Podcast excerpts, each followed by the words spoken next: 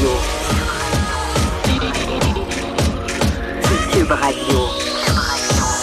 Acteur majeur de la scène politique au Québec. Il analyse la politique et sépare les faits des rumeurs. Trudeau le midi. Bon midi, bon mercredi. Aujourd'hui, on est le 22 mai 2019. Mon nom est Jonathan Trudeau. Bienvenue dans Trudeau le midi à Cube Radio. Pour nous rejoindre, le studio à commercial cube.radio ou encore euh, messagerie texte, tiens, toujours ce que je préfère, moi. 1-877-827-2346 ou le 187 Cube Radio.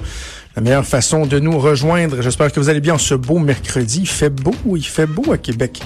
Il fait quoi, un genre de 16 degrés, franchement? Est-ce que finalement on pourrait voir euh, le printemps arriver alors que l'été euh, est à veille de débuter? Bref, ça fait du bien. Un peu de chaleur. Tiens, chaleur, ça me fait penser au, euh, au Mexique, aux pays qui sont chauds, la Colombie, etc. Demain, sur Club Illico, vous allez avoir l'occasion de visionner un documentaire qui s'intitule Narcos PQ. Tiens, même nom que le, la, la, balado Narcos PQ. C'est un peu le la suite logique, si on veut, des, euh, des balados que euh, Félix et Brigitte nous offrent depuis quelques semaines, qui sont absolument fascinants. Mais là, on a droit à un documentaire d'une heure. Euh, dans lequel on voit Félix Séguin se promener beaucoup, entre autres au Mexique, dans les, les quartiers très chauds, où il y a beaucoup de violence. On sait que les cartels de la drogue font des centaines et des centaines de victimes chaque année. Mais c'est qu'on se rend compte qu'il y a un impact en ce moment dans le commerce de la drogue sur le Canada, sur le Québec même de façon particulière. Et c'est ça que Félix Séguin euh, et son équipe mettent vraiment en lumière dans ce documentaire-là. J'ai eu la chance de le visionner euh, hier pour pouvoir vous en parler avant qu'il soit euh, présenté demain sur Club Illico. Et il y a quelque chose de bon, d'assez fascinant, sans dire que c'est pas réjouissant, c'est c'est pas qu'on aime ça voir ça, mais il y a quelque chose de fascinant à voir toutes les ramifications qu'on peut trouver, euh, qu'on peut identifier derrière le commerce de la drogue, derrière ce monde-là qui est assez particulier évidemment. Mais c'est aussi bien, bien, bien inquiétant, préoccupant donc de voir que on est devenu un peu une passoire au Canada pour ces trafiquants de drogue-là. Et là, c'est qu'il y a des enjeux politiques qui sont reliés à ça, notamment qui découlent de décisions qui ont été prises il y a quelques années par le gouvernement de Justin Trudeau. Et pour en parler, on va aller euh, parler à un député qui lui-même, on peut le voir dans le, le, documentaire Narcos PQ, c'est Pierre Paulus, député de Charlebourg, Haute-Saint-Charles pour le Parti conservateur du Canada. Il est également responsable du dossier de la sécurité publique et des services frontaliers de la protection civile. On va le rejoindre en ligne. Bon midi, Monsieur Paulus. Bon midi, Monsieur Trudeau. C'est vraiment inquiétant ce qu'on voit. Peut-être que vous, dans euh, le cadre de votre travail, les dossiers que vous connaissez, vous aviez déjà une, connaissance de cette réalité-là. Mais pour le commun des, mortels, d'apprendre que, euh, par exemple, il y a plus de 200 importateurs, des facilitateurs, des tueurs à gages qui sont liés à de puissants cartels de la drogue qui se baladent en toute liberté au Québec plus d'autres au Canada. C'est très inquiétant et on est capable, je disais donc, de d'identifier une décision politique qui est à l'origine de ce phénomène-là. Absolument. Écoutez, euh, oui, c'est inquiétant. On parle pas d'enfants de cœur. On parle de narcotrafiquants dans les pires, euh, les pires groupes de criminels euh, mexicains, je veux dire, qui sont en opération chez nous au Canada. Et le pire là-dedans, c'est qu'on savait, on savait avant. Là, ce qu'il faut comprendre, c'est que la, Premièrement, le Mexique s'est fait imposer, les Mexicains devaient prendre un visa à partir de 2009, imposition par le gouvernement Harper, pour venir au Canada. Donc, c'est sûr que ça affectait l'industrie touristique, mais on avait un problème, il y avait deux problèmes. Le problème, Et les travailleurs mexicains euh, aussi, j'imagine? Oui, effectivement. Mais là, connaissant quand même le problème que ça impose à l'industrie touristique, de l'autre côté, il y a des milliers, on parle en 2009 de 10 000 Mexicains qui venaient chez nous et demandaient l'asile carrément l'asile euh, mm. euh, la même façon qu'on les gens qui traversent avec ça, mais ils arrivaient en touriste et demandaient l'asile. Donc, on a eu une recrudescence en 2008-2009. Et là, à un moment donné, c'est là qu'en 2009, M. Harper a dit on doit imposer les visas. Par la suite, ça a énormément baissé. On a eu une tranquillité. L'élection 2015 arrive. 2016, M. Trudeau dit on va enlever les visas pour les Mexicains.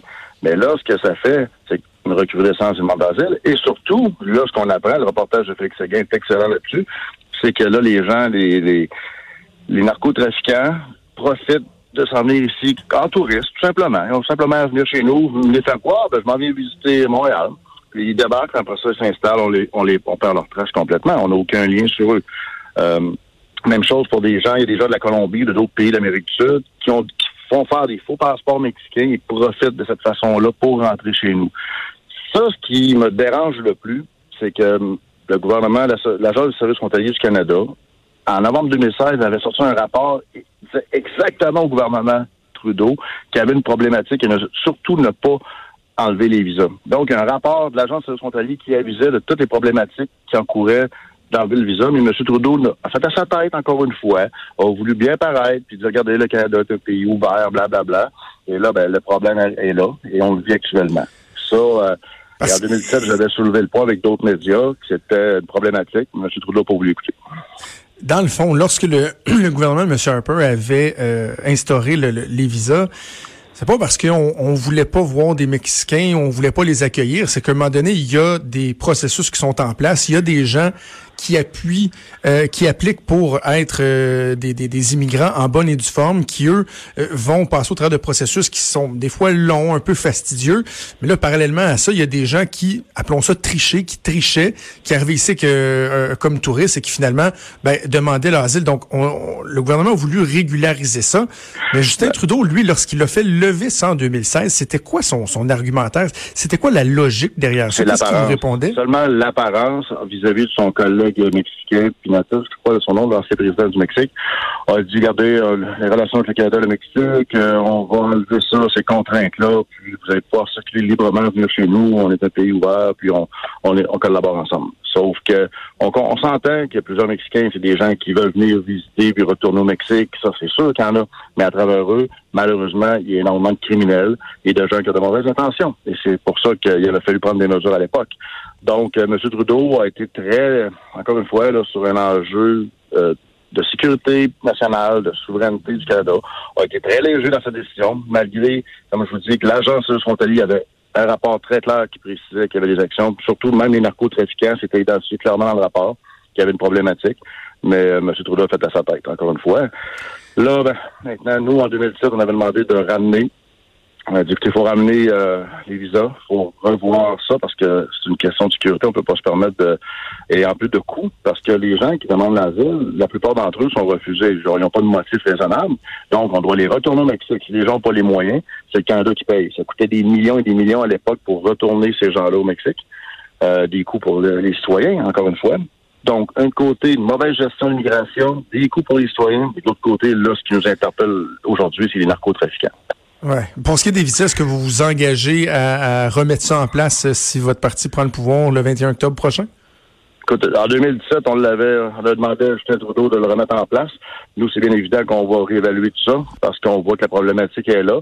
Est-ce qu'il y a des façons de faire différentes? Est-ce qu'il y a une gestion de cas? Parce que c'est sûr qu'il y a des gens d'affaires aussi qui viennent ici. On a besoin d'avoir des relations de travail mm. efficaces. on va revoir le processus. Mais il reste qu'on doit mettre des mesures en place, c'est évident. on, on, a la preuve, là, je veux dire M. Trudeau, Justin Trudeau a été averti, il n'a pas écouté. On a la preuve aujourd'hui. Bon, OK. La question des visas, je pense qu'on vient de l'exprimer clairement. On voit qu'il y a une décision politique qui était, euh, bon, chacun euh, portera son jugement, mais que je considère comme étant euh, mal avisé. Mais au-delà de ça, est-ce qu'il y a des questions à se poser, à soulever sur le contrôle qu'on fait à nos frontières? Parce que vous parlez du syndicat de l'Agence des services frontaliers qui avait déjà levé un drapeau, sonné l'alarme en disant, si on fait ça, ça risque d'être dangereux. Mais en même temps, il reste que quand il y a quelqu'un qui rentre du Mexique, qui arrive à la frontière, euh, est-ce qu'il n'y a pas des lacunes dans les vérifications, dans les processus qui sont en place, au-delà de l'histoire des visas? Parce que, par exemple, euh, dans le reportage, on nous parle d'un certain Romualdo Lopez Herrera, qui lui est arrivé euh, à Toronto en avril 2018. Il était connu au Mexique comme un membre des cartels de la drogue, comme un sicario, un tueur à gages il est arrivé, puis le gars, il, est passé, puis on a perdu sa trace. Donc, est-ce qu'il y a des questions à soulever sur la, vérification, sur la, porosité de nos, frontières? Ben, quand on, est touriste, lorsque le, but d'un visa, c'est justement d'avoir des vérifications avant le voyage. Quand il n'y a pas de visa, les gens s'en viennent ici, puis euh, il n'y a pas de vérification. Le, douanier dit, bon, venez faire quoi? J'ai en vacances deux semaines. C'est bon, merci, bonsoir. Et tant le visa, c'est fini. Donc, il n'y a pas d'autres processus. C'est pour ça que les visas sont là pour justement permettre une vérification de sécurité ou une vérification administrative à tout le moins des, personnes pour savoir c'est qui. Puis à ce moment-là, un individu comme lui, il aurait été identifié immédiatement et aurait été rejeté. Il n'aurait pas eu accès à un visa. Bien entendu. Par contre, quand on est en touriste, qu'il n'y a pas d'autres documents qu'un passeport, bon, dans le système, des fois, c'est sûr que les systèmes euh, de l'agence de frontalier ont de l'information, mais pas nécessairement toute l'information. C'est pas, euh, je peux pas vous dire exactement euh, quel type d'information. Il y a des échanges qui sont entre le Canada et les États-Unis, mais c'est pas nécessairement un pop-up, comme on pourrait dire, automatique. Là sur la situation euh, actuelle, donc le nombre de trafiquants, la quantité de drogue qui circule qui est toujours de plus en plus euh, importante. Euh, on parle du port de Montréal comme étant une plaque tournante pour l'arrivée de ces marchandises-là. À partir du moment où on se dit, bon, ben on, a laissé de la racaille là, entrer au pays, ces gens-là foutent le bordel, il y a la violence, effectivement, assurément, mais les impacts aussi que ça a sur les gens avec la drogue, la, la, consommation de drogue dure et tout. on peut faire quoi, ça, pour essayer d'enrayer ce, ce, ce problème? Est-ce qu'on peut en faire davantage et comment? Ben, c'est toujours au niveau des forces policières, à chaque fois au niveau de la GRC, ensuite au Québec, la sortie du Québec, d'avoir des équipes, des escouades antidrogue. Puis là, ben, on, on donne, euh, on n'aide pas nos policiers lorsqu'on laisse entrer comme ça, de façon euh, des, des, narcotrafiquants mexicains qui viennent s'installer chez nous. Euh, ça demande encore plus de ressources et de moyens pour les traquer et être en mesure de les arrêter, comme tous les autres euh, groupes criminels. pour nous, c'est une priorité. Ça fait partie aussi de nos les conservateurs, nos promesses électorales, de renforcer la sécurité, de donner plus de moyens à nos policiers pour être en mesure d'intervenir parce qu'on peut pas laisser euh, ces gens-là se promener comme ça à Montréal, Toronto, et même, on, je sais pas dans le reportage, j'ai pas vu le, complètement, mais je sais qu'il y a même à Québec, ces gens-là sont même rendus dans la région de Québec. Donc, euh, c'est sûr et certain qu'il faut aider nos agences à, faire le travail, puis politiquement causé par Justin Trudeau. Oui, mais c'est particulier, M. Paulus. Quand, ça fait longtemps qu'on parle de, de, de, de l'approche euh, de, de M. Trudeau dans euh, différents secteurs. C'est une approche qui dit, dans le fond, tout le monde, il est beau, tout le monde, il est gentil, on accueille tout le monde les bras ouverts. Puis là, lorsqu'on pose des questions, lorsqu'on émet des réserves, bon, on est vu comme des gens qui sont anti-immigration, par exemple, qui n'ont pas de sensibilité. Mais là, là les impacts d'une politique trop libérale comme celle-là, on le voit là, là. c'est des centaines de trafiquants qui arrivent, des gens violents au lourd passé criminel, qui viennent vendre de la scrap à nos enfants, à nos frères, à nos sœurs, à nos familles. Euh, il y a là un impact concret de, la doctrine Trudeau. Absolument, un impact majeur, un impact financier, un impact de sécurité, de, de santé. C'est incroyable. Puis euh, oui, quand on pose des questions, j'ai posé énormément de questions à tous les sujets concernant la, frontière, euh, les gens qui traversent la frontière. On nous traitait de racistes, on nous traitait de gens qui veulent faire peur aux citoyens. Mais à un moment donné, nous, on a les yeux dans le bain trou, là, comme on dit en bon français. Puis on dit, regardez, là, c'est des criminels. On s'attaque pas aux gens qui sont vraiment démunis. On, on veut surtout s'assurer qu'il n'y a pas des criminels comme ça qui viennent s'installer chez nous puis qui mettent le bordel dans nos villes et qui, la sécurité des gens, des, enfants, de, du monde. C'est euh, hmm. non la, politique de M. Trudeau, de tout le monde est beau, tout le monde est fin. Je crois que les gens ont compris, ils commencent à comprendre qu'on vit dans un monde qui, qui est dur, euh, qu'on doit avoir des mesures strictes, des mesures de sécurité strictes, et c'est pas pour faire peur aux gens, c'est juste pour s'assumer et faire face à la réalité des choses. Avant de vous laisser, je peux pas m'empêcher de vous poser juste une, petite question, là, une questionnette sur votre ancien collègue Maxime Bernier, euh, qui fait beaucoup réagir en, remettant en question euh, tout le débat sur l'avortement, en disant en fait que ce serait, ce serait même sain d'avoir un débat, une réglementation. Euh, est-ce que vous craignez que euh, une sortie comme celle-là de Maxime Bernier ramène sur la place publique toute la question de l'avortement et puisse vous mettre à certains égards dans une position inconfortable du fait que vous avez des collègues de, de, de, de, votre caucus qui, bien que votre chef a dit qu'il voulait pas rouvrir la question, on le sait, mais qui, eux, euh, sont favorables à des, à des mesures pour contraindre l'accès à, l'avortement? Le, débat, c'est Maxime Bernier qui l'ouvre. Nous, on est clair. Andrew Scheer était très clair là-dessus. Il n'y a aucunement question d'ouvrir le débat de l'avortement. On a tous, tous et chacun nos pensées sur différents sujets, que ce soit ce sujet-là ou d'autres. Mais à un moment donné, un caucus, une équipe, on a un chef, on s'entend. Lorsque la, décision est prise, on s'en va avec ça. Maxime Bernier, je crois qu'il tire à gauche et à droite, tente de provoquer, mais c'est à lui de répondre à ça maintenant. C'est son parti, c'est lui le chef. Pour nous, la position est claire et il n'est pas question de à ça. Pierre Paulus, député de Charlebourg, Rôde-Saint-Charles pour le Parti conservateur du Canada. Merci, nous avons parlé ce midi. Merci, M. Trudeau. Merci, bougez pas.